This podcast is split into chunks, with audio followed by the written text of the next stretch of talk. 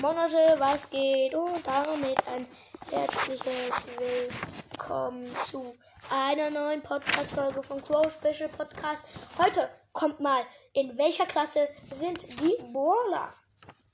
Ich habe ungefähr fünf Baller und dann fangen wir an mit Spike. Spike ist in der dritten Klasse, weil der ist dumm in fast jeder Folge, wenn man mal ein Interview mit Spike macht. Und ich finde, er sieht auch aus wie noch so. Eigentlich wäre er ein bisschen jünger und ein bisschen kleiner gemacht von Supercell, würde er sogar noch in den Kindergarten passen. Kommen wir zu Piper. Sie ist in der 10. Klasse. Warum? Naja, weil Piper, das kennt man halt, in der 10., 9. und 11. bis von der 10., also von der 8. bis zur 13 ähm, sind die Mädchen halt immer so, so, oh, ich will, ich will bald, ich will bald einen Jungen, so, so einen Freund haben. Und, oder? Also dann ist halt, halt immer bis in der 8. bis 10. Klasse, also äh, von der 8. bis zur 13. Klasse ist immer jede, jede Frau so, oh, ich will bald einen, Freund haben, oh, so hier noch ein bisschen Make-up, so, oh, ich habe heute sogar mein Make-up auf die Zunge getan, wie sieht die Zunge aus, äh? Ja, so ähnlich. Kann ich mir schon gut vorstellen. Kommen wir zum dritten Baller und zwar Squeak ist in der ersten Klasse. Warum? Er ist halt einfach nur dumm.